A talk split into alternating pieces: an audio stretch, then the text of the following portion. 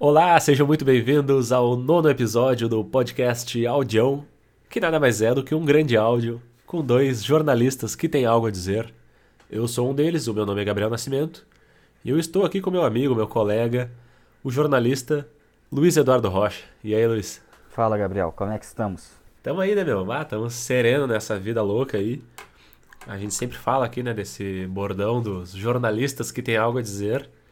E é impressionante como o jornalista tem sempre algo a dizer e algo novo a dizer nesse mundão de Deus ultimamente, né, meu? Às vezes coisas nem tão novas, às vezes coisas que têm que ser recicladas e lembradas sempre. Mas algo a dizer assim, é, faz parte da nossa natureza, eu diria. Sempre temos algo a dizer sobre alguma coisa. E é por isso que o audião funciona sem roteiro, né? Por isso que é tão bom fazê-lo. Porque alguma coisa Sim. a dizer, algum palpite, alguma cagação de regra, a gente sempre vai ter para dizer. Sim. Cara, dá para fazer aqui uma lista das coisas que os jornalistas têm que repetir nos últimos tempos. Porque, tipo, né, agora tem essa parada do voto impresso. as fake news, de um modo geral, né? Tipo, toda hora tem que vir um jornalista e dizer assim: gente, não é verdade que. Cara, cara eu, vi, quem... eu, vi uma, eu vi uma maravilhosa. Uh, pera aí, eu vi no G1, cara, que, é, que eles, eles têm aquele fact-checking deles, que é o é, uh -huh. é fake, né? Fato ou fake. É. Ó, abri aqui, achei. É fake foto que mostra Messi com tatuagens de Bolsonaro nas costas. Cara, pô, isso foi no, no, foi no dia da, do anúncio do Messi pelo PSG, né? E aí tava falando, pô, todo mundo falando de Messi e os bolsonaristas aproveitaram para meter essa aí, cara. Uma foto do Messi no vestiário do PSG com uma tatuagem do Bolsonaro nas costas. Porra, você imagina o cara. Quem é o sujeito, cara, que senta assim no, no computador e, porra, agora eu vou botar uma foto do Bolsonaro aqui no Photoshop nas costas do Messi e vou mandar no WhatsApp. É uma, é uma coisa impressionante. E aí um, um, sujeito, um outro sujeito, um jornalista, teve que escrever essa matéria, cara. Rony Domingos, Sim. o nome dele. Meu camarada Rony Domingos, Coitado, do, do Fato ou Fake do G1, tu é um guerreiro, tu tem que fazer coisas muito importantes para nossa nação, mas é, tu se rebaixa num nível lamentável para explicar que o Messi não tem uma tatuagem nas costas. É muito triste. Teu, teu papel é importantíssimo, mas eu, eu não o faria. Porque é uma coisa realmente lamentável, assim, é, é lidar com a lama. Tu tá no meio, é, é insalubre. e, é, e é doido, né, porque as fake news, elas têm essa parada, né, de, de pegar algum assunto do momento, né. Tipo assim, isso daí os caras fizeram no dia que o Messi foi anunciado no, no, no Paris Saint-Germain, daí tipo, ah, vamos botar o Messi em alguma coisa, sabe? Uh, tipo assim, agora com essa história toda do Afeganistão lá, que a gente até comentou fora da gravação aqui, né? Que, tipo assim, é um assunto complexo pra caralho. E que, de um modo geral, a própria mídia não, não sabe abordar, né? Não tá sabendo lidar. Mas aí, pra fake news, isso é uma maravilha, né? Uh, os caras pegam o assunto do momento, criam uma fake news, compartilham. E às vezes, meu, as próprias supostas pessoas informadas, cultas e inteligentes acabam compartilhando coisas, principalmente nesses casos, né? De Afeganistão, ou sei lá, a própria Cuba agora, né? É, um mês atrás, um mês e pouco atrás, a gente fez um episódio falando sobre Cuba. Tava todo mundo falando sobre Cuba, né? Os especialistas. E aí agora a gente tá falando de Afeganistão, tipo, como se todo mundo fosse especialista na situação, e tipo, nós mesmos aqui, por mais interessados que possamos ser e tal, tipo, a gente tá longe de ser capaz de, tipo assim, de alguma maneira uh, honesta, contar essa história, tá ligado? Cara, e é impressionante como uh, a, a, mídia tem falado desse, desse assunto ultimamente, nesses últimos dias aí, né? E vai falar, tipo, agora, nesses, desde os últimos dias até mais uma semana ou outra, tá ligado? Depois já se esquece de novo, assim como Cuba, que ninguém, meu, ninguém nunca mais falou. Cara, uh, o Eduardo Bolsonaro, velho, ele fez um tweet ontem ou hoje, ontem, sei lá, dizendo assim: o tráfico, o tráfico, né, de drogas comemora dois pontos. Afeganistão, tracinho, Papoula, tracinho, Talibã. Ou seja, dizendo que o Talibã ganha dinheiro a partir do tráfico de papoula com o Afeganistão. E embaixo, América do Sul, tracinho, cocaína, tracinho, Foro de São Paulo, entre parênteses, FARC, PT. Deus, Ou seja, o cara, o, o, cara conseguiu meter o, o PT junto com o tráfico de cocaína e comparar com o Talibã, com o tráfico de papoula no Afeganistão. Quer dizer assim, pegou o assunto do momento, bem que tu falou, pegou o assunto do momento, Sim. vamos enfiar o PT aqui no meio e foda-se. E, e, cara, e esses caras estão falando, estão metendo várias que o Talibã é de esquerda, que o Talibã não sei o que, o PT apoia o Talibã, tipo, umas coisas, sabe? E é muito doido, cara, porque do pouco que eu, que eu li, assim, tipo, a gente viu muitas coisas, né? Tipo, eu não sei como é que é o teu a tua frequência em outras redes sociais, né? Tu não tem Instagram, mas sei lá, às vezes um Twitter da vida e tal. Sim, sim. Mas no Instagram, que é o que eu uso, assim, eu vi muita coisa, todo mundo compartilhando e tal e tal. Só que muita gente compartilhando aquelas coisas rasas, principalmente do quebrando tabu ali e tal, uhum, claro. que é aquela visão liberal estadunidense, tá ligado? Claro. Mas uma coisa que eu vi, por exemplo, é que o Talibã tinha é, proibido o cultivo de papoula e a circulação do ópio e tal no país ah, lá nos anos 90, sei lá, 2000, 2001. Claro, claro. E aí, quando os Estados Unidos chegaram lá, o tráfico de ópio começou a crescer, tipo, nos últimos anos vem crescendo no Afeganistão, tá ligado? Uh, é muito doido isso, tipo, sabe? Isso daí é uma observação das, das várias que a gente pode fazer sobre a invasão dos Estados Unidos no Afeganistão e o fato deles terem ficado lá 20 anos e não ter feito nada de frutífero para aquela sociedade, né? Claro. E, e essa, essa história do ópio é mais uma das, da, do, dos fracassos dos Estados Unidos naquele lugar. E outra das fake news que eu vi, não é exatamente fake news, mas distorções que eu vi, é esse lance, tem uma repórter, não sei que, Ward, da CNN, tu deve ter visto a imagem dela sem burca e com burca. Vi, vi, vi a imagem, sim. Vi sim. Ela mesma compartilhou essa imagem e disse, pessoal, essa, esse meme, como ela chamou, ele é impreciso. Porque na primeira foto, eu tô dentro de um complexo privado, de um prédio, de um lugar e tal, e eu tô como eu tô. Na segunda foto eu tô na rua. Mas não é de hoje. Desde que eu vim cobrir o Afeganistão, eu sempre saio na rua de burca. A única diferença com o Talibã é que agora o Talibã exige que as mulheres cubram até o cabelo, assim, que, que nada do cabelo apareça e tal, sabe? Uh, mas ela disse assim, essa, essa, essa ideia aí é precisa de achar que antes eu tava andando na rua daquele jeito ali. Não, não andava. Claro. E sim, tem toda uma, né, uma, uma discussão por trás da repressão às mulheres, isso sim é uma parada muito séria, tá ligado? Mas o que a gente vê muito, principalmente por parte dessa, dessa desses canais, seja de da, da grande imprensa ou das mídias sociais, desses canais liberais e às vezes até feministas, né? São feministas ocidentais. E pegam essa pauta da defesa das mulheres falam só da burca. Tu vê como tem coisa superficial a respeito da burca, tá ligado? Claro. E aí eu tava lendo um material hoje, assim, também por cima, que eu quero depois aprofundar daqui pra frente. Mas falando que, cara, como os ocidentais devem lidar com a situação do, do Afeganistão. E não é a partir dessa coisa, porque essa história aí da burca, ela simplesmente contribui para uma criminalização da burca e do hijab, né, hijab, sei lá como é que fala aquilo ali, em outros países, seja da Europa, dos Estados Unidos e tudo mais, sabe? E, e pro anti pro anti-islamismo, tá ligado? Isso é uma parada que, tipo assim, é, é uma crítica tão rasa ao lance da burca que o pessoal tá compartilhando assim, meu Deus, olha só que horror, que agora as mulheres vão ter que se cobrir. Não, não é essa a questão, cara. As mulheres querem outras coisas uh, muito complexas que não são reduzidas só a esse ponto. Não, claro. E a discussão rasa, como foi a discussão de Cuba, ela tá muito por cima desse lance aí, né? Mas em todo caso, cara, parece que estão tentando emplacar uma narrativa de que. Na verdade, poucos, né, estão caindo nessa mas estão tentando emplacar uma narrativa de que a esquerda, no geral, comemorou a ascensão do Talibã e a tomada de poder Sim. por parte do Talibã como, tipo assim, ah, chora esquerda, uh, comemorem agora que as mulheres não têm direitos, mas como se alguém tivesse efetivamente comemorado uh, a ascensão no poder do Talibã. Ninguém comemorou, cara. Talvez o PCO, na verdade, fez um texto idiota lá dizendo que tá, tá lutando contra as forças imperialistas, mas, cara, ninguém leva isso a sério. Então, assim, é, é, é uma. É, eles sabem disso, né? Proposital, é um, é um discurso super proposital por parte da direita de tentar atrelar a ascensão do Talibã como algo de esquerda, como se fosse uma vitória da, popular que a esquerda defendesse só porque vai contra o interesse dos Estados Unidos. Não, cara, ninguém está defendendo a porra do Talibã, ninguém nunca defendeu o Talibã. O Talibã, aliás, quem defendeu o Talibã e quem uh, realmente financiou o Talibã foram os Estados Unidos, né, cara? Há Sim. 20 anos atrás, 30 anos atrás. Ah, quando eram grupos rebeldes que efetivamente lutavam a favor dos interesses americanos indiretamente, né?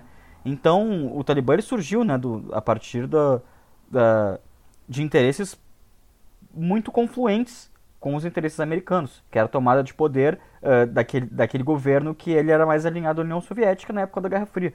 Então, isso aconteceu também no, no, no Iraque né, e na Síria, que inclusive levou a criação do Estado Islâmico, que é os Estados Unidos vendo aqueles rebeldes uh, que de alguma forma se alinham ao projeto político americano, indiretamente, claro, querem derrubar o governo, financiam uh, com, com armas e com, com dinheiro, enfim, esses grupos. Esses grupos hoje chamados de terroristas, mas esses, esses grupos rebeldes.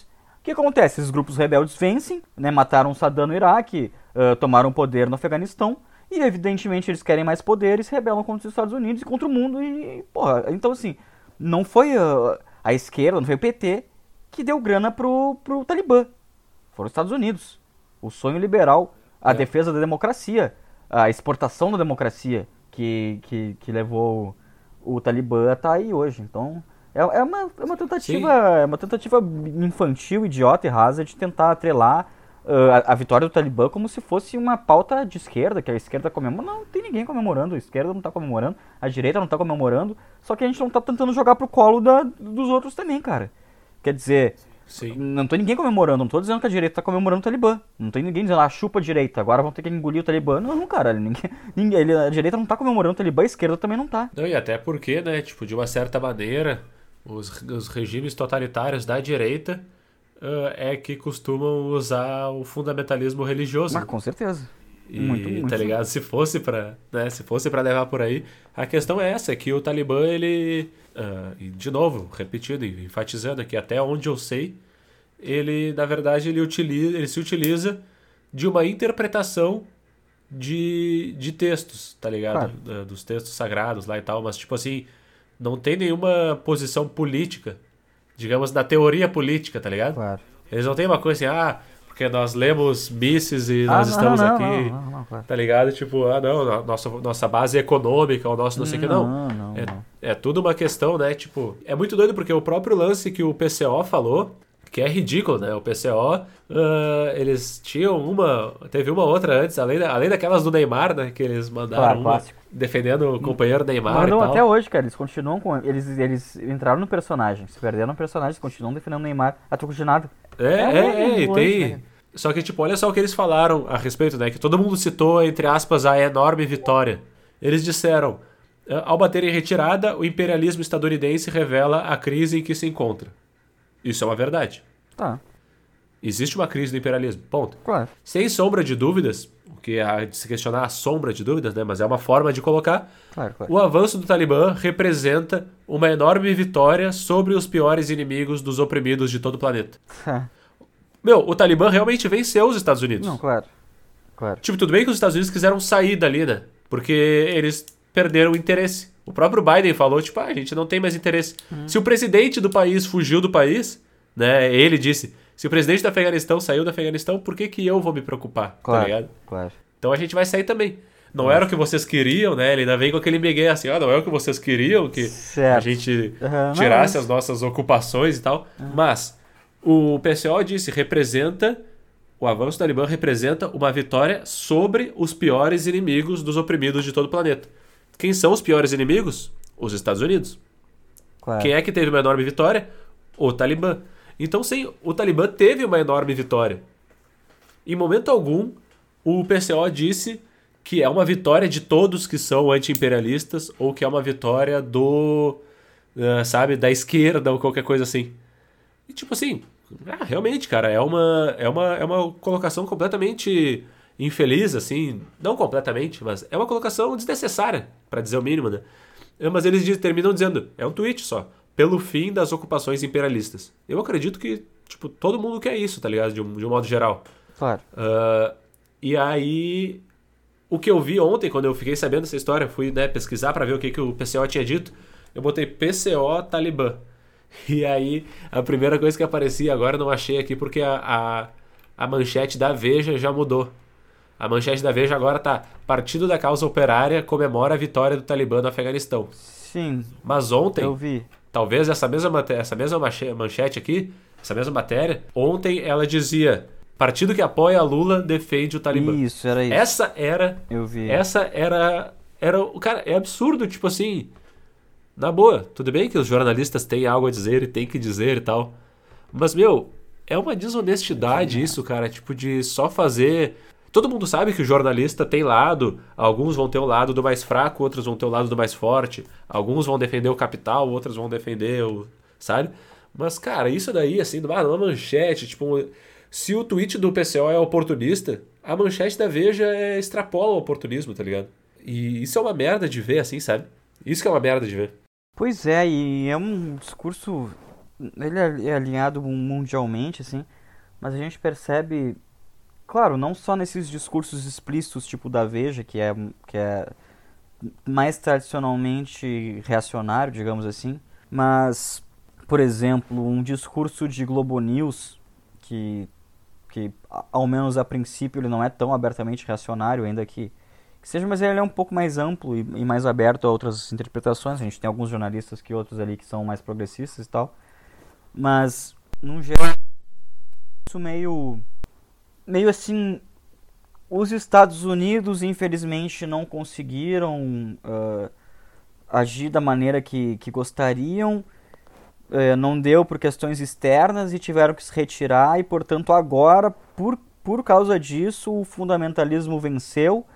E, e a derrota da, da democracia e a derrota da, da civilidade se deu porque os Estados Unidos não ocupam mais aquele território. Mas, cara, os Estados Unidos ficaram lá 20 anos, não fizeram porra nenhuma.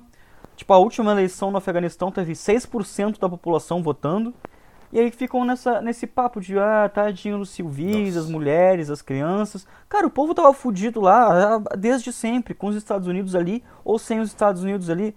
E então, e assim a gente fica nessa coisa as, as, as fronteiras do norte global continuam fechadas para pedidos de, de asilo.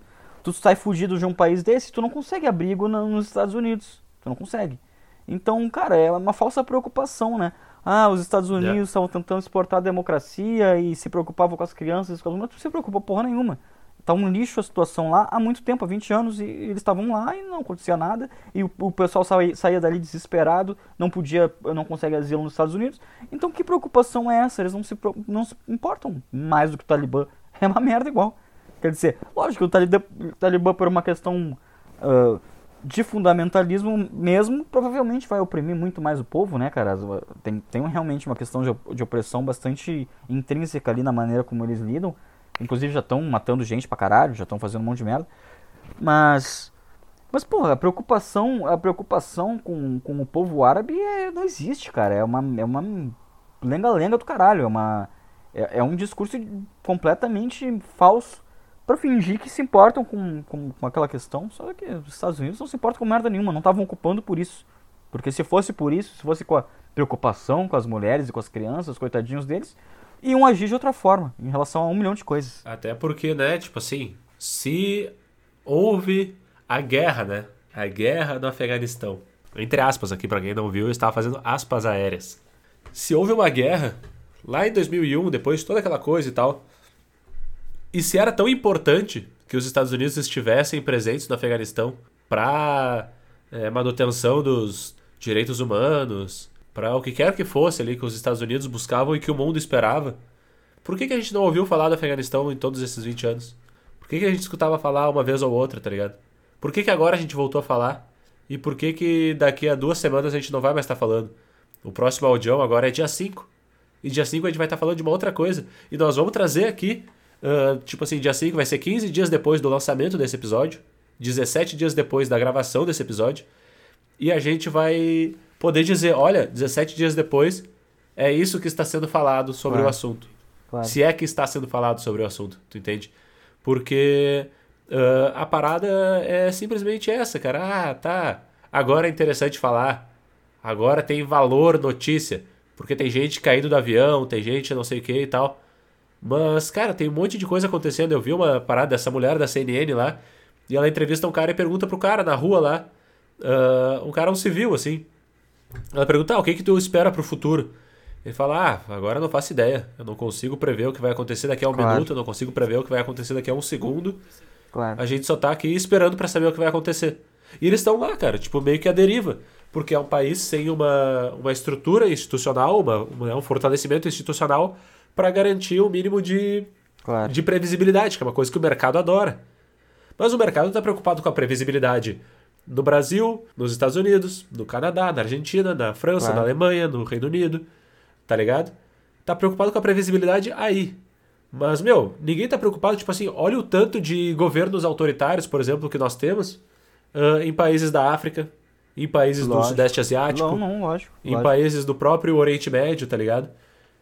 E a parada. E, e, e, esse mesmo discurso ele não, não aparece. Não. Por que, que ninguém tá falando, sei lá, do, do povo do Sudão do Sul, sei lá, tá ligado? Eu tô aqui chutando um país da África, porque eu já ouvi falar recentemente e realmente não sei. E é uma coisa que tipo, assim, a gente não busca saber, porque é, a gente passa tanto tempo fazendo tanta coisa que as pesquisas e os estudos e as buscas de notícias que a gente tenta trazer para nossa vida são limitadas. Mas a imprensa, de uma certa maneira, ela tem, ao mesmo tempo que tem os tais critérios de noticiabilidade, ela teria que tipo, estar noticiando o que acontece ao redor do mundo. Não, claro. Mas o que importa ao redor do mundo é Europa e América do Norte. É, às é... vezes América do Sul, e... às vezes Oriente Médio. E por que a China? E por que que um país tão aparentemente irrelevante se tornou uma peça-chave para a geopolítica americana de uma hora para outra? Quer dizer, é isso que tu disse. Existem de, uh, ditaduras em, e regimes autoritários em todos os pontos do mundo. Qual é a justificativa para os Estados Unidos invadirem o Afeganistão e se preocuparem tanto com a, com a democracia no Oriente Médio. Quer dizer, lógico que é uma questão uh, de grana, né? de interesse de grana, de petróleo, mas a justificativa deles sempre é a, a exportação da democracia. Né? Não podemos aceitar uhum. aquele povo. Não, a liberdade, liberdade, né? Tem aquele meme clássico do que os caras tinha até. aparecia por tudo, assim, daí o cara falava, ah, esses dias começou a vazar óleo do meu carro, do nada apareceu um monte de soldado americano trazendo liberdade para mim, sabe? É uma parada. Gostei. Porra, mas uma coisa que eu fico pensando, cara, eu tava pensando esses dias assim. Cara, a gente não tá discutindo o porquê a porra do Talibã, o Talibã, que tipo assim, a gente já sabe que o Talibã é escrotíssimo há 20 anos no mínimo. Todo mundo sabe que é uma, uma coisa completamente absurda a ideologia dos caras. Por que, que a porra do Talibã se tornou uma alternativa decente e viável para a maioria da população?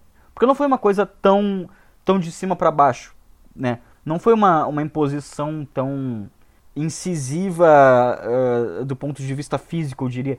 Porque muita. muita tu diz hoje, hoje não, dia agora, ou do agora, passado? Agora que está acontecendo isso.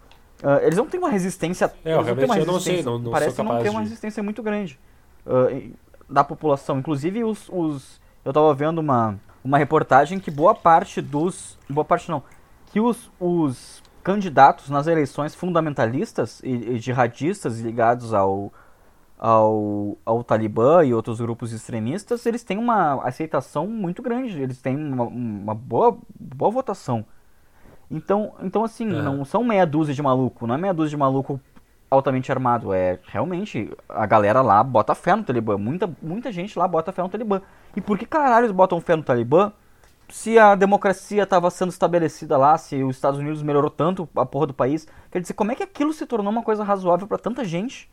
Uh, e, e, e, cara, é, é, a gente não tá discutindo o que estava acontecendo lá antes do Talibã tomar o poder, para isso se tornar uma alternativa viável.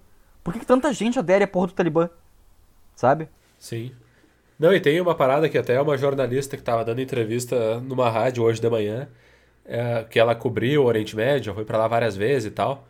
E aí ela falou que uma das primeiras vezes que ela foi, ela disse assim: "Ah, eu quero perguntou para um cara em algum lugar numa rua, numa feira assim: "Ah, eu quero, onde é que eu posso encontrar o pessoal do Talibã? Eu quero falar com os caras do Talibã". Uh, e aí ela falou assim: "Não". O cara falou para ela: "Não, tu, como assim? Tá vendo aquele cara ali parado ali perto da, da fruteira ali, aquele cara ali é um talibã. Uh, aqui, ah, os outros ali também, talibã, tá ligado? Tipo assim, não é uma parada, nossa, o talibã chegou. Não, o talibã sempre esteve lá. É esse que é o lance. É a mesma coisa que tu dizer, nossa, os bolsonaristas estão invadindo uh, Porto Alegre. Não, eles sempre estiveram claro. aqui. Claro. Tá ligado? É esse que é o lance. É, eles só recebem um sinal e dizem, tá, vamos agora nos mostrar, vamos agora claro. nos impor. Né? Tipo, e aí eles realmente se impõe e, como tu tá falando aí, né, com um certo uh, apoio, né? É, é, aquela coisa que a gente falou aqui no episódio sobre Cuba também, da parcela da população, né? Quando a população saiu às ah, ruas ah, claro. para pedir o impeachment da Dilma, não era o Brasil claro. que estava pedindo o impeachment da Dilma. quando o pessoal foi tentar embarcar nos aviões e tal, não era o Afeganistão que estava tentando embarcar claro. nos aviões. Era uma parcela do povo, é realmente, é uma parada dramática, uma parada triste.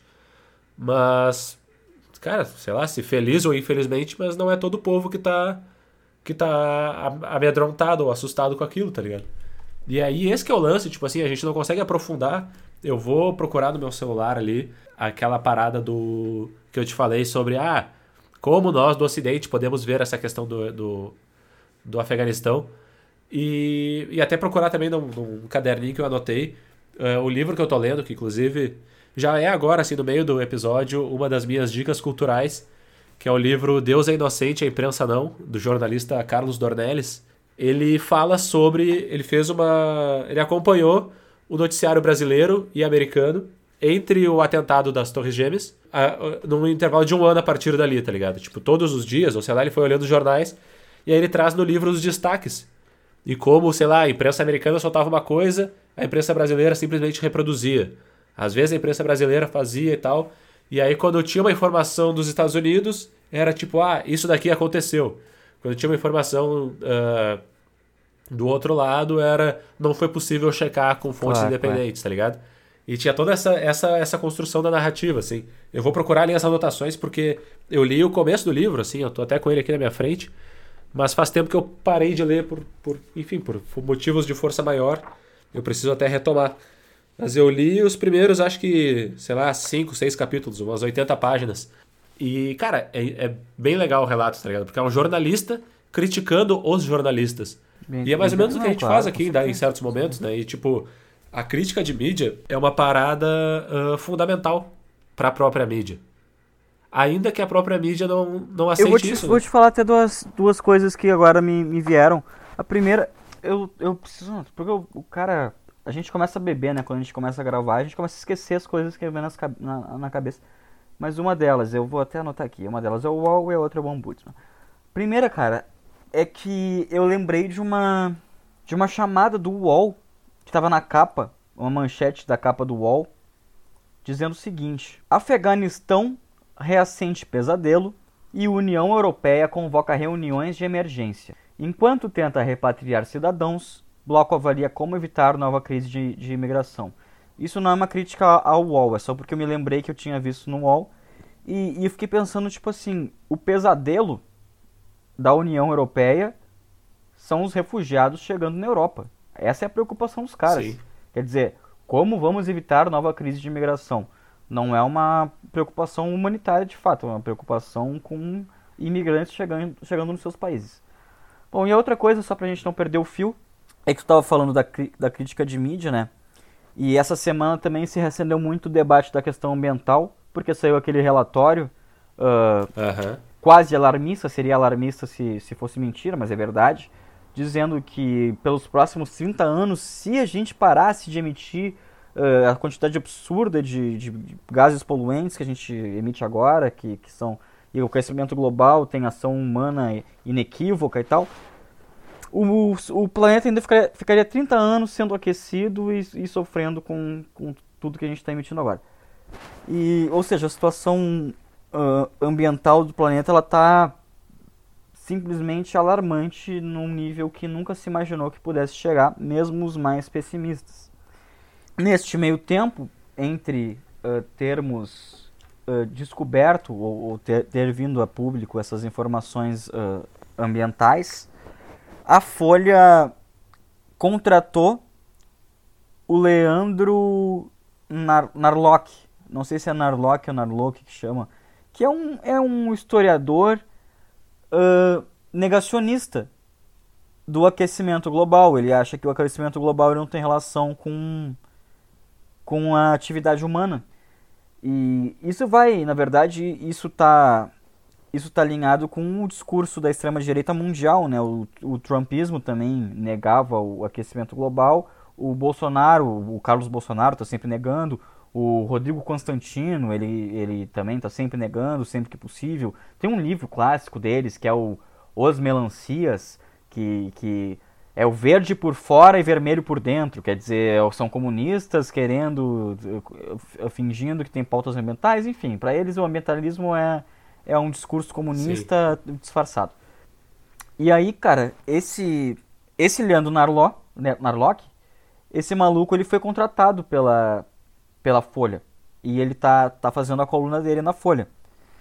E a Folha ao mesmo tempo tava fazendo fez um, um, um editorial perguntando o que que o que que a gente pode fazer para conter o, o, toda essa desgraceira ambiental que está se aproximando. E aí o pessoal começou a cair em cima. Ah, o primeiro passo é demitir o Leandro Larlock, né, cara? Tipo, como é que vocês estão dando espaço para o negacionismo, um negacionista que ambiental, uh, justamente numa semana em que essa pauta nunca esteve tão em alta, né? Nunca se debateu tanto a, a influência humana uh, no desastre ambiental que se aproxima. E, e, e, cara, a Folha tá nessa coisa de dar o. dar o dar a voz aos dois lados tal, mas esse lado ele não tem que ser ouvido, porque esse lado ele, é, ele vai contra o consenso científico, né? Não existe cientificidade nenhuma naquele, nessa proposta de que o humano não tem interferência no aquecimento global. E o, o ombudsman da Folha, ele fez um, um texto legal um, comentando essa questão. E outro colunista da Folha, na própria Folha, também comentou a contratação do, do, do Narlock como comentarista, como, como colunista, e o cara disse uma coisa, tipo, não é hora de molecagem. Eu acho que era alguma era, era esse o título da, da coluna do cara, não é hora de molecagem, vou ter que procurar aqui. Uh, que ele tá chamando a, a, atitude da Folha de moleque. E ele na própria Folha dizendo assim, porra, foi uma molecagem. Não é hora de, de debate de criança, tipo Constantino, é uma criança, ele é um, é um moleque enchendo o saco, é uma coisa meio MBL, é Mamãe Falei azucrinando na manifestação. Eles querem botar fogo no parquinho, querem encher o saco. Só que nessa situação tão grave que o mundo vai passar e está passando, tá passando, não é hora desse tipo de debate. Não é hora de, de duas visões antagônicas tirando sarro, falando merda. E, e foi essa, esse o texto, cara, Molecagem à beira do abismo é o nome. Achei aqui, Antônio Prato é o nome do autor. E na própria Folha, né? Uh, questionando né, o, o próprio colunista recém-contratado. Bem, bem interessante essa, essa posição aí. É, é, é porque esse que é o lance, é essa sensação uh, do, ah, não sei o quê, uh, a isenção, mostrar igualmente os dois lados. Só que esse que é o lance, né? Não são dois lados. São vários lados. Mas quando tu chega ao ponto de falar do lado de que a ciência comprovou, é que nem tu dizer assim, ah, nós temos aqui a, a explicação do porquê chove. E o cara vai dizer, ah não, mas espera aí, vamos ouvir os dois lados. Claro. tá ligado? Quando a ciência chega e fala, gurizada, olha essa merda, tá ligado? E aí tu diz, não, vamos ouvir os dois lados. Isso daí, qualquer outro cenário já é problemático, porque dá uma falsa sensação, né? Ah, nós vamos convidar aqui um cara. Aí vai vir um cara e vai dizer, ah, dois lados. Um lado vai ser o, o pessoal do Brasil Paralelo e o outro, para fazer oposição a eles, vai ser o pessoal do Quebrando o Tabu. Claro. A esquerda e a direita, tá claro. ligado? Só que o Brasil Paralelo não chega nem a ser alguma coisa. É uma, uma direita uh, burra, mal intencionada. E eu acho até que a gente tem que dedicar talvez um episódio inteiro aí para falar deles, porque bah, aparece direto, né, meu, em anúncio de YouTube, assim. E é uma canalice sem tamanho, tá total, ligado? Total. E o Quebrando Tabu é uma centro-direita, tá ligado? Liberal e e boba, assim. Aí vai dizer, ah, não, mas ah, porque eles defendem a legalização do aborto, então eles são da esquerda, então eles podem falar por todas as pautas da esquerda. Não. Não, tá ligado? Ah. E, não, só isso, não. Então quer botar os dois lados, se tu quer botar dois lados, bota uma parada extremamente oposta ao Brasil Paralelo. E se quiser pegar o mesmo nível de, de burrice, daí talvez bote o PCO, tá ligado? Porque aí sim, se equivale, meu. É Brasil Paralelo de um lado e PCO é, do outro. A única diferença é que o Brasil Paralelo tem financiamentos obscuros, né? Que eles insistem em dizer que. Sim, que, é, que, que é independente. São, são independentes. Independentes. Uh, mas é muito doido, cara, porque tu falou dessa parada do meio ambiente. Eu me lembrei que essa semana eu tava ouvindo um dos últimos episódios do Medo e Delírio em Brasília, que é um podcast do, uh, de dois caras do Rio lá e tal, que falam, né? Eu acho que já devo ter falado aqui, talvez, que acompanham o o dia a dia de Brasília, das notícias do governo e tal, e do Brasil de modo geral, mas de política em Brasília, principalmente. E eles falaram, eu não lembro agora qual que era a, a, a tônica da, da, parada que eles trouxeram, assim, tipo, o, o contexto todo, mas eles falam sobre as teorias da conspiração da direita. Ah, sim, era que, tipo assim, a, a direita, essa uh, reacionária principalmente, ela sempre foi negacionista. Agora ela é negacionista da pandemia. Mas ela sempre foi negacionista do aquecimento global ou da mudança climática. E a própria o termo mudança climática, ele foi adotado lá no, na época do governo Bush. O próprio Bush falava em mudança climática e não em aquecimento global, porque os caras sabiam que era uma parada muito mais complexa do que tu dizer, ah, tá ficando quente, tá ligado? E aí a direita começou, depois de um tempo, a criticar o aquecimento global ou a mudança climática, porque isso ia afetar os seus negócios, né? Da, uh, o negócio do petróleo, o negócio do carvão, o negócio do isso, daquilo e tal, todas aquelas mudanças que tipo assim, meu, vai dar boa. Eu sou um velho rico aqui de 60 anos. Mas deixa eu viver mais uns 20, talvez, aqui explorando essa parada e depois vocês que se lixem com o que sobrar, tipo assim. E aí, uh, a, a, a mesma lógica foi usada para para pandemia agora, né? Naquela ideia do fechar os negócios e tal. Ah, porque vai fechar os negócios e vai ser ruim. Só que é aquilo. Uh, se tu tiver a pandemia por mais tempo, tu vai comprometer mais renda e tu vai ter menos uh, capacidade de poder de compra e menos demanda, então tipo a economia vai continuar na merda. Então foi essa ideia não se sustentou por muito tempo. Só que daí, em vez dos caras quererem resolver a pandemia, eles começaram a querer reabrir tudo, né? Então tipo é um negacionismo diferente. Só que o medo e delírio ele fala desse negacionismo em termos de mudança climática, e aí eles contam assim, tipo, tem toda uma contextualização, tá ligado? E toda essa parada do uso das teorias da conspiração, exatamente como tu falou do dizer que é um plano comunista para que não sei o que lá. Como a própria pandemia era um plano comunista para que todo mundo ficasse em casa, tá ligado? Umas coisas, tipo, é. absurdas, assim. E aí, cara, uh, volta lá para aquele negócio que a gente falou no começo das fake news e das teorias da conspiração, porque, meu, é muito desgastante tu ter que estar tá toda hora dizendo: olha, gurizada, isso daqui é. Sabe? A primeira que tu falou, qual que era? Ah, da, da, da, da tatuagem do, do Messi, isso. a tatuagem do Bolsonaro isso. no Messi. Tipo assim, você tem que dizer que isso daí é, sabe? E aí eu me lembrei que o próprio Bolsonaro, nessas últimas semanas com essa história do voto impresso, não sei se tu tem acompanhado o que ele tem dito. Uh, cara, tem, um, tem uma, uma um, Eu só vi o áudio, assim, porque os caras reproduziram do Medo e Delírio. Ele começa a falar da ideia daquela história do hacker, que o hacker ele atuou em 2018 para que o Bolsonaro não ganhasse a eleição e aí ele roubou 12 milhões de votos do Bolsonaro. E aí foi pro segundo turno.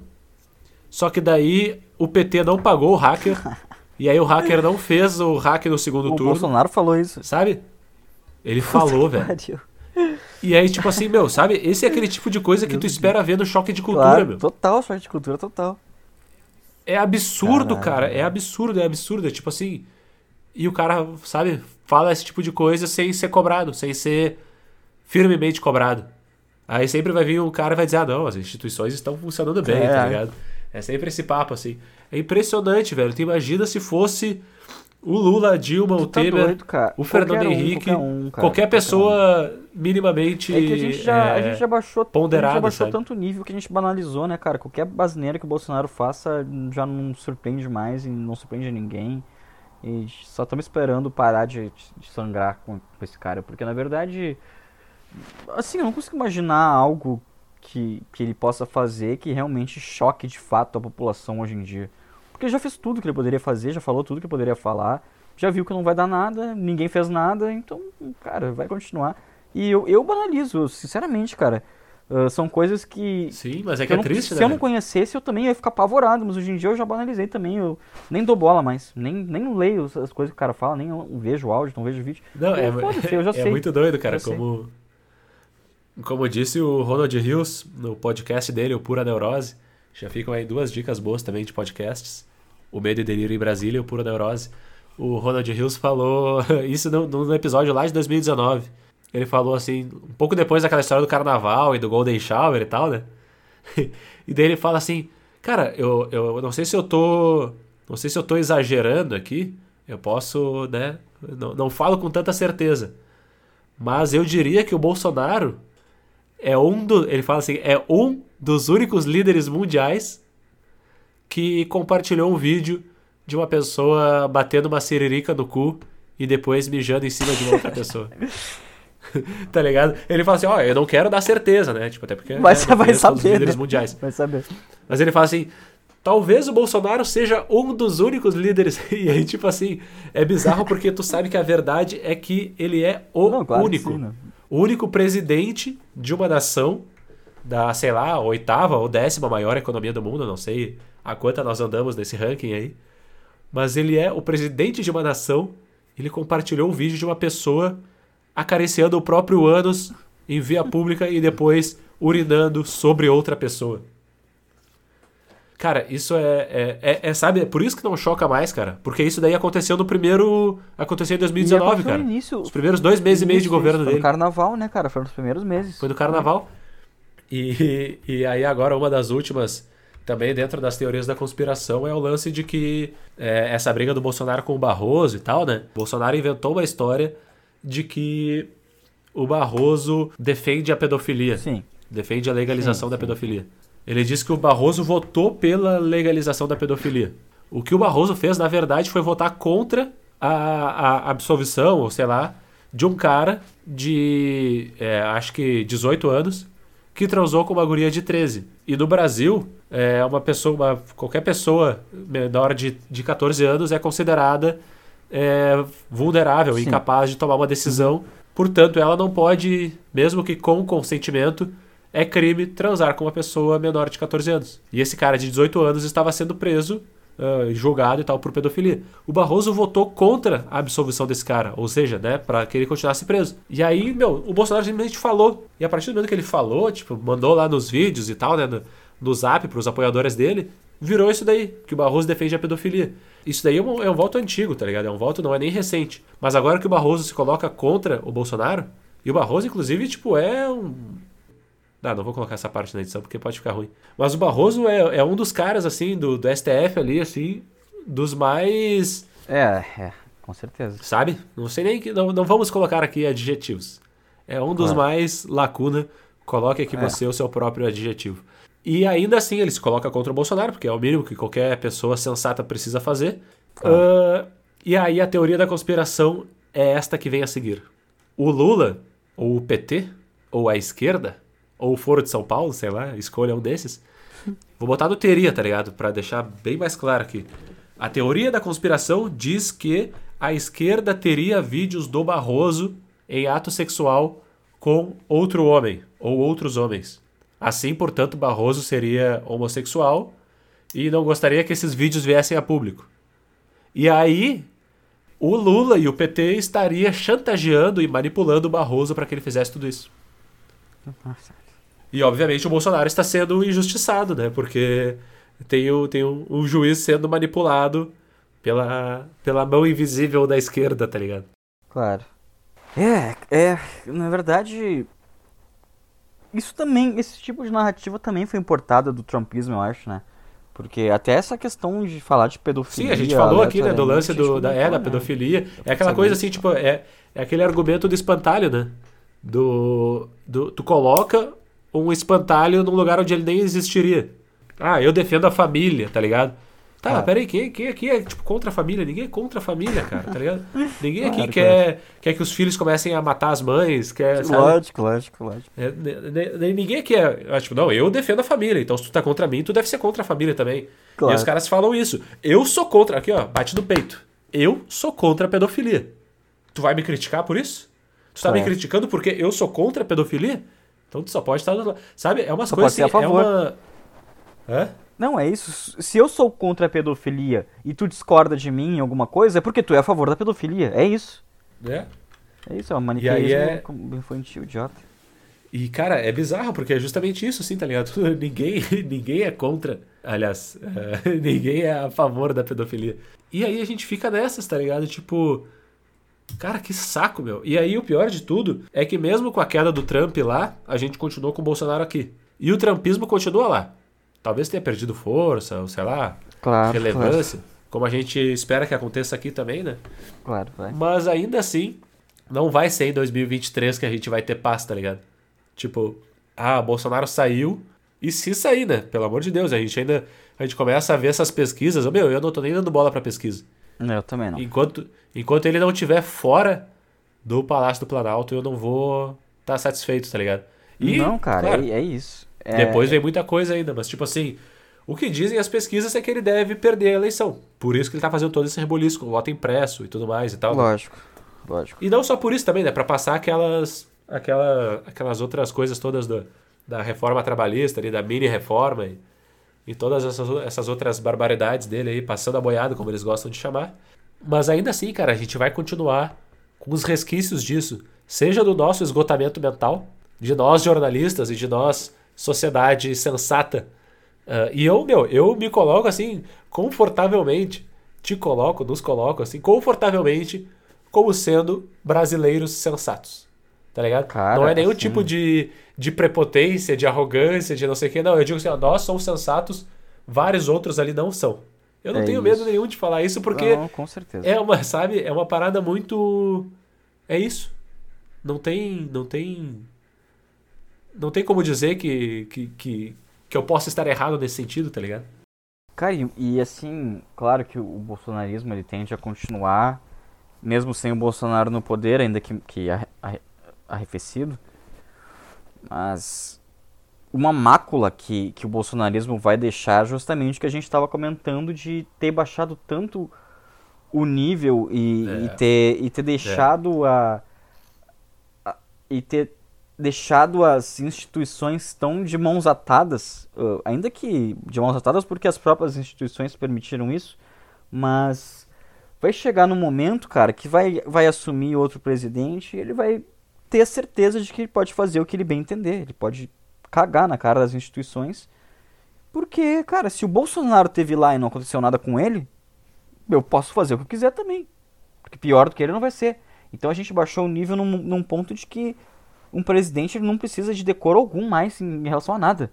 Ele pode falar bosta, pode compartilhar putaria no, no Twitter, ele pode ameaçar as instituições dia sim, dia também, ele pode negar vacina, ele pode roubar a vacina, ele pode fazer o que ele quiser, cara. Porque se o Bolsonaro teve lá por quatro anos não tiraram ele, é porque eu posso fazer qualquer merda que, que for possível. A gente perdeu a, a, o decoro que, que era necessário a um estadista brasileiro. Isso não existe mais. Isso é uma coisa que. uma mácula que talvez não se apague, vai, vai ficar para lá mesmo, uma mácula eterna, uma coisa que, que daqui a 20 anos a gente vai lembrar, cara. O, o presidente vai estar tá lá e, cara, na boa, as instituições não vão fazer nada contra mim.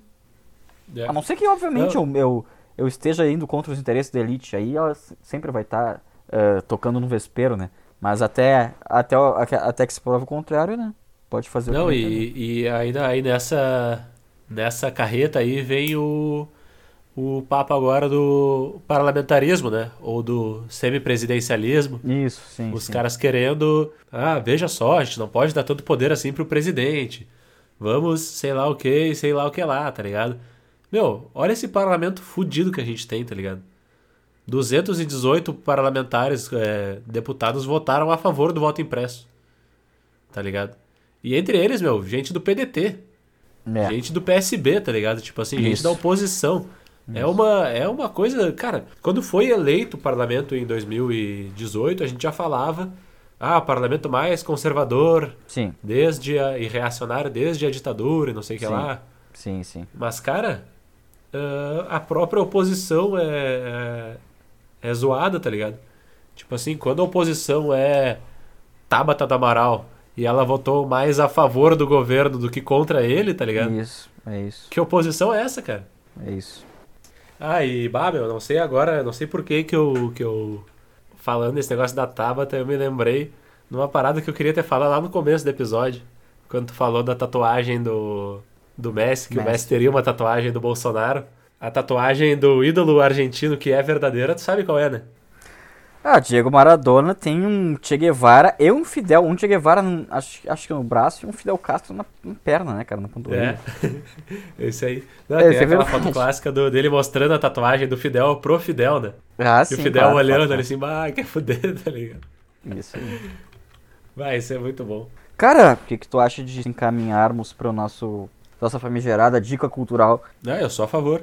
Antes eu, eu larguei algumas aí, né, que eu vou... Cá repetir aqui no final, mas eu tinha uma antes, assim, lá. No, é, não vai ser uma dica muito é, original ou atual, mas que vai ser, vai valer também.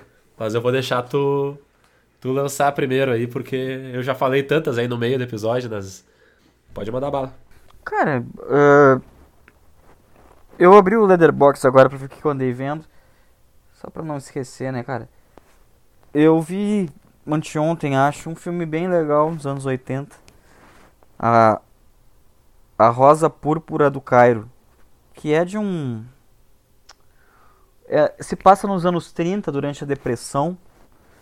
Que uma mulher é, sofre um relacionamento abusivo dentro de casa e tal. Tá, tá bem fodida de grana, uma garçonete e tal. E ela vai no cinema todos os dias ver um filme que ela é que ela se apaixonou pelo filme, gostou muito do filme, sonhava assim com o filme e tal. E aí o personagem principal do filme um belo dia sai da, sai da tela e, e se encontra com ela.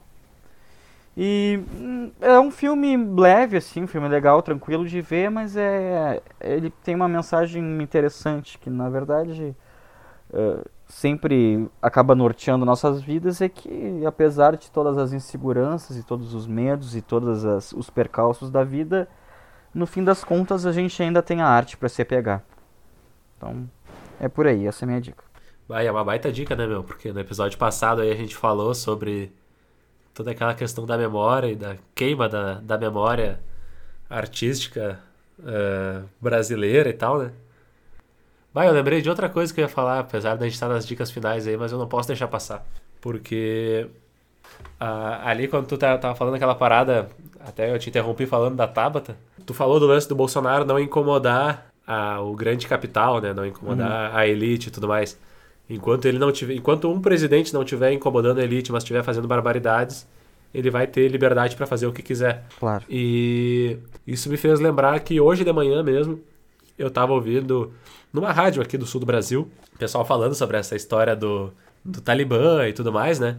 E aí uma jornalista que já trouxe aí muitas é, muitos questionamentos, assim, ela, uma mulher branca e loira, outrora questionou se ela, ela não sabia se ela era, naquele, no meio daqueles debates né, sobre a morte do George Floyd, Black Lives Matter, ela disse que não sabia se ela era mais Malcolm ou mais Martin, uhum. né? Ela, ela trouxe essa, essa, esse questionamento, mas hoje ela começou a falar sobre essa questão do Afeganistão, e ela disse, é, porque daí os Estados Unidos eles estão ali, e aí tem a questão é, da, da, da, do Afeganistão agora e da China. E a gente falou aqui de Cuba e tem é, se, se interfere, se não inter... e ela falando mais ou menos assim que nem eu tô falando, de uma maneira totalmente, sabe, uma coisa Qual cheia de dedos, a... Qual mas também a, cheia de veículo? Uma rádio. É, uma tá. rádio aí. Só pra só pra é, uma rádio aí na qual talvez um de nós possa estar trabalhando daqui a uns anos e como esse podcast claro, fica para claro. sempre aí. Não, tudo bem. Né? Mas é uma rádio. E aí ela fala, né, toda cheia de dedos, assim, ah, porque a, a, e Cuba, e se os Estados Unidos interfere ou não. E aí tem lá, por exemplo, a Arábia Saudita e que os Estados Unidos e não sei o que. É, meu, ela fez uma coisa, cara, que eu preciso, eu vou ver se eu encontro esse trecho específico para te ah. mostrar depois. Fez uma coisa assim. E aí eu fiquei, eu até mandei para minha namorada. Cara, ela tá fazendo uma volta absurda para não chegar e dizer o capitalismo é uma merda. Os Estados Unidos não interferem na Arábia Saudita por causa das alianças econômicas. Claro. Os Estados Unidos quer interferir em Cuba e quer interferir é, no Afeganistão ou não por causa de questões econômicas. A, a, a ideia de China é, aliada ao Afeganistão ou não, o problema são as questões econômicas, tá ligado? Então, tipo assim, ela não conseguiu chegar e dizer assim, é, pessoal, enquanto a gente tiver capitalismo aí, a gente vai ter esse tipo Deve de opressão. Deve ser muito triste e frustrante é. ter que defender essas merdas, né? Ou passar pano, ou fingir que não, não sabe. Que bom que... É que o problema isso. é que eu acho que não sabe mesmo, tá ligado? E às vezes é até um pré-requisito para ser contratado. É possível. É ou é possível. não saber ou fingir que não sabe, tá ligado? É. E... Ou ser desonesto mesmo. Tá e, infelizmente, cara, é uma merda isso. Nós, como jornalistas, tá falando isso, mas é porque é foda. Tipo, ah Uh, já ouvi gente dizendo, ah, por que tu escuta então se tu não gosta? Bom, primeiro que a qualidade técnica é claro. boa, porque os caras têm dinheiro, então fazem um bagulho tecnicamente bom. Claro que é bom. E segundo, porque, meu, se eu fosse ouvir só o que eu gosto, né? Hum. Eu, né? Eu ia. Isso é, é, importante. Eu me irrito, cara, eu me irrito pra caralho, assim. Mas eu escuto, tá ligado? Eu, eu enfim, preciso estar a par daquilo ali. Claro. Fiz todo esse parênteses aí para retomar aquela parte ali, mas é porque eu não podia deixar. Não podia deixar passar, apesar de a gente ter feito algumas críticas aí, né? É importante a gente deixar bem claro também, em todo episódio, que o capitalismo é uma merda. Eu acho que isso é uma, é uma tônica constante aqui da, do Aldião. Eu acho que a gente pode até mudar um dia o, o slogan para dois jornalistas que têm algo a dizer contra o capitalismo, tá ligado? Isso, isso. isso. Mas, cara, as minhas dicas eu já dei aí, na verdade, né? Os dois podcasts, o Medo e Delírio em Brasília e o Pura Neurose. É, o livro que eu falei, Deus é Inocente, a Imprensa Não, do Carlos Dornelles. Cara, e agora numa assim mais pra, né, pra amenizar ali e tal. Ainda para dar uma dica sobre jornalismo, um filme que eu vi anos atrás e agora eu vou assistir de novo, porque a minha namorada não viu ainda, que é A Montanha dos Sete Abutres, um clássico jornalístico, com o Kirk Douglas. É um filme absurdamente bom, que eu vi na faculdade ainda e vou assistir de novo. Eu, eu te diria que não é nem com o Kirk Douglas, é com o Michael, próprio Michael Douglas, na sua juventude. Não é, meu, é o Kirk Douglas. É o Kirk Douglas, Sim. barbudo daquele jeito. Filme é de 50 e poucos. Não, Pô. não é barbudo, meu, tá viajando, deve estar tá pensando em outro. Ah, eu tô, eu tô confundindo com o Síndrome da China, que é sobre jornalismo também, que é com o Michael Douglas, que ele é... Bah, é... olha aí, bah, não sabia. Fica é, uma boa dica aí também. Boa, boa, bom, bom filme jornalístico. A Montanha Sete Bus, não, o Kirk é, Douglas é, não, com a cara bem lisinha ali, assim, garotão não, juvenil. Não, claro, lembrei do filme, baita filme, filmaço. Filmaço, né? Uh, e, bah, vou assistir nos próximos dias aí, porque é muito bom. E, cara, o que eu tô vendo agora, agora sim, para terminar numa, numa nota descontraída, eu comecei a ver uh, agora assim, uma atrás da outra, The Office. Já Boa. tô na segunda temporada. Excelente. E apesar de às vezes ser extremamente desconfortável ver o Steve Carell naquele personagem dele ali, uh, é muito boa a série, né, meu? É, não sei se tu já assistiu, tá assistindo, toda. já viu? Não, já, já assisti toda. É, eu não sei por que, que eu não vi antes, assim, tá ligado? Tipo, meio que deixava para depois e tal. Claro. Aí eu vi quatro ou cinco episódios ano passado e agora, nas últimas semanas, eu comecei a ver com mais frequência. Veja. E. Veja. Bah, é uma, uma comédia, assim, meu. Sei lá, não sei o que dizer. O que que tu, o que que tu diria sobre The Office? Cara, difícil, é só muito boa. Não, não tem muito o que dizer. Eu nunca parei pra racionalizar o que eu sinto sobre The Office. Só sei que eu gosto muito, acho muito engraçado, acho muito, muito. Porra, é, é bom demais. É bom demais, assista. É daquelas séries que, que sabe é, trabalhar bem com o silêncio, né? Total, cara. É, é um humor quase bem, né? britânico, né? né? Na verdade, a original é britânica, né? Mas sim, é a questão de, de, brincar muito com a, o constrangimento, né, cara? Tu tem uma vontade de enfiar a cara na almofada é e não tirar mais, muitas vezes. E... Sim, principalmente por isso que esse personagem do Steve Carell, né? Ele é o chefe. Basicamente, para quem não sabe, The Office é um escritório e o Steve Carell é o chefe. Só que, meu, é um chefe totalmente, tipo, doente, assim, tá ligado? O cara pratica assédio moral contra os funcionários assédio sexual até, só que ele ele não percebe. E ele acha que tá ele é ligado? progressista, né, cara? Ele acha que ele, que, que, ele, ele realmente tem um discurso explicitamente se autoafirmando como uma, um cara progressista, só que uhum. ele é extremamente preconceituoso e atrasado e ignorante em relação a tudo. Ele sempre fala assim, bah, eu me considero um líder, assim, eu sei que os meus, os meus funcionários, eles trabalham por mim, assim, porque eles me veem como uma, uma grande inspiração, tá ligado? É um cara totalmente sem noção, cara. E é, e é isso, assim. É, é, é ótimo. Pá, às vezes é constrangedor de ver, assim. É ótimo. Mas é isso, cara. É uma, são baitas dicas aí, uh, modéstias à parte, né? E nós voltamos no dia 5, né? Pra quem não percebeu, nós fizemos aí mais um episódio no dia 20, porque agora o audião é assim, bimensal, ou quinzenal praticamente, né? Todo dia 5, todo dia 20, estaremos aqui com muitas coisas a dizer. É isso daí, um abraço, Luiz, e paz na terra. Feitoria, um abraço e vamos ter que inventar um bordão para finalizar nossos episódios, né, cara?